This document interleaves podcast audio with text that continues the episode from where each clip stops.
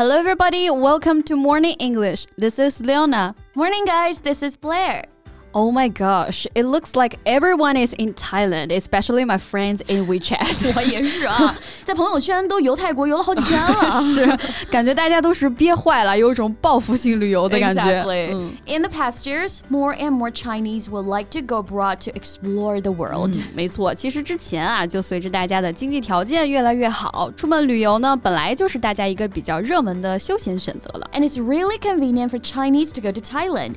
So it may be someone's first choice to travel abroad. Right 啊，所以大家最近都是扎堆儿泰国了一样的。嗯、但是呢，也有一些可怕的传闻啊，说是会被嘎腰子什么的。Yeah, so creepy 嗯。不过出国游确实是相对于国内旅游来说，需要注意到的地方要更多啊。嗯、人生地不熟，语言也不通，所以出国旅游前呢，咱们还是要做好万全的准备。没错，那我们就趁着这股泰国旅游热，来聊一聊出国旅游的那些事儿吧。Let's go travel overseas。嗯，那旅游我们都知道啊，可以用 travel 来表达。出国旅游或者海外旅游，我们就可以说是 travel overseas。Right. Overseas means in, from, or to other countries. 海外嘛。嗯 and overseas can be an adjective and an adverb. 要注意啊，overseas 既可以做形容词，也可以做副词。So we can say I've had to go overseas fairly often 啊，我经常出国。对，当然可以出国旅游、出国学习、出国工作都可以啊。Travel overseas, study overseas, or work overseas。嗯，那如果是需要出国工作，可能就是在跨国公司上班，对吧？所以 overseas 就可以直接做定语，an overseas company。也可以说呢，这个公司可能是要拓展。 展海外业务，那你也可以这样来表达。：Our company needs to open up overseas markets。Cool。那出国旅游，我们还可以说 travel abroad。嗯，abroad 也表示在国外、到国外这个意思。但是要注意啊，abroad 它就只有副词的词性了，不可以说 an abroad company，哎，这就不对了。Mm, yes, so please remember that. But actually, not that many people would like to go abroad. 其实像我爸妈啊，一开始就有点不太喜欢出国旅游的，他们会觉得。觉得不安全又不熟悉，所以呢就不太 敢去尝试。一旦把他们拉出去啊，就尝到甜头了。exactly, they're all the same, and they're willing to try something new. 其实也是很愿意尝试新鲜事物的。像我把他们带去当地的一个饭店啊，吃到了不一样的好吃的东西，眼睛感觉会放光一样，一模一样啊，就很可爱。用词呢也非常夸张。教大家一句方言啊，就是记好巧，记好巧，记好巧。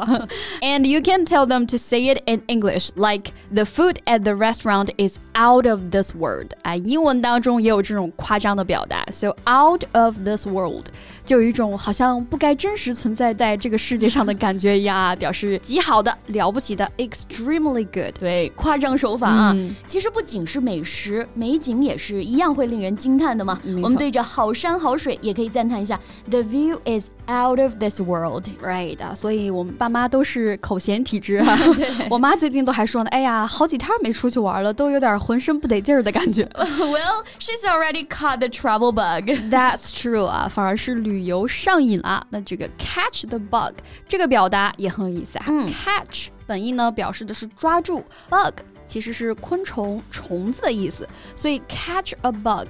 抓住虫子本来呢是可以用来表示身体不舒服啊或者生病的意思。We can use it when we get sick。对，但是用在这个情景当中，其实表示的是可能以前没有这种感觉，哎，现在反而迷上了，有点着迷这个意思。嗯、那其实也是生病了啊，对，加引号的病啊，比较好的一个方面。对，比如像我之前，我真的是一点都不爱运动啊，能躺着绝不站着的那种。But I started to exercise like two years ago, and now I caught the exercise bug. so it's a good sick, yeah, like addiction，着迷、上瘾的这种感觉，对吧？所以想要表达对什么东西着迷了，可以在中间加上你要说明的东西。那我们前面提到的是 catch the travel bug，catch the exercise bug。没错，那当然呢，出国旅游也不能就是一股脑啊，你着迷了，冲动就去了，总是有可能会遇到一些问题啊。我们说人在囧途嘛，so there might be some hiccups during the trip，so we need to make a plan in advance。所以还是要提。 提前做好计划和准备哈。Exactly. Hiccup 其实本意指的是大嗝这个意思啊，所以可以比喻一些可能会打断正常进度，但不会造成太大影响的一些小问题。For example, there were a few hiccups in our plan, but we ended up doing it successfully. 嗯，但是这个计划总赶不上变化。你像这段时间，很多人到了泰国才发现，最近泰国就因为游客太多而物价飞涨，对吧？I heard that most products or services cost double or triple price than before。可不是嘛啊！我朋友以前几百块钱的酒店，现在得两三千了，哇，简直是天价了。没错啊，天价。So sky high prices，英文当中也是同样的表达哈，sky high 啊，像天一样高了。所以天价消费已经让很多人打消了去泰国的念头啊。越南可能会成为新的平替吧。The sky high price of products in Thailand forced many Chinese to go to Vietnam。总之还是要出去啊，怎么都拦不住。不过呢，物价上涨好在有些还是明码标价的啊，在国外或者我们去外地，甚至都有可能会被宰。Some local people would rip off the tourists。对，我就遇到过，只是吃一顿普普通通的饭啊，结果结账的时候发现算了我们一千多块钱。What? That's a rip off。是不是那种海鲜类的呀？本来以为是总价，结果最后算的时候人说那是单价来着。看来你也被宰过啊。那这个表达呢，必须要教给大家了。Rip off，它的意思就是欺诈，或者我们说的敲竹杠、宰客，哎，都可以用这个词组。嗯，那像我们俩这被宰的经历，就可以说 The meal was much more expensive than we expected, and I think we've been ripped off。对，血泪的教训啊。那 rip 和 off 之间加上连字符，它就变成了一个名词形式。嗯，你可以直接说 That's a rip off。It's a rip off 来表示，哎，这宰客嘛，明显是。嗯，那最近泰国令人毛骨悚然的不仅仅是价格上被宰了，这是真的人会被宰的感觉，真的是太可怕了啊！包括之前缅北诈骗集团拐卖也是一样的，在边境地区呢比较容易发生这样子的一个非法交易，like human trafficking or people trafficking，人口贩卖。Right, so trafficking is the act of buying or selling goods illegally, and international organized crime includes human trafficking. 所以最近还是要比较警惕啊。嗯，这个网上流传说，如果一个公司给了你各种福利，工作也比较清闲，几个月或者半年以后要组织跨境旅游了，那你可就要小心了，可能会被嘎腰子啊。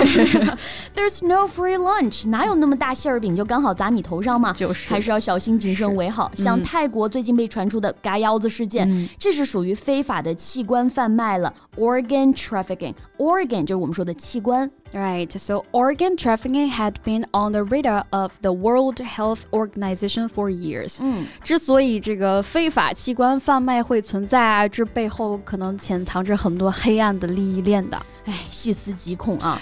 大家最近呢，还是谨慎出游吧。我觉得国内还是有很多景色值得一去的嘛。That's right. So that's all about our today's podcast, and we look forward to seeing you in the comments. Okay, thanks for listening, and this is Leona. This is Blair. See you next next time. Bye. This podcast is from Morning English.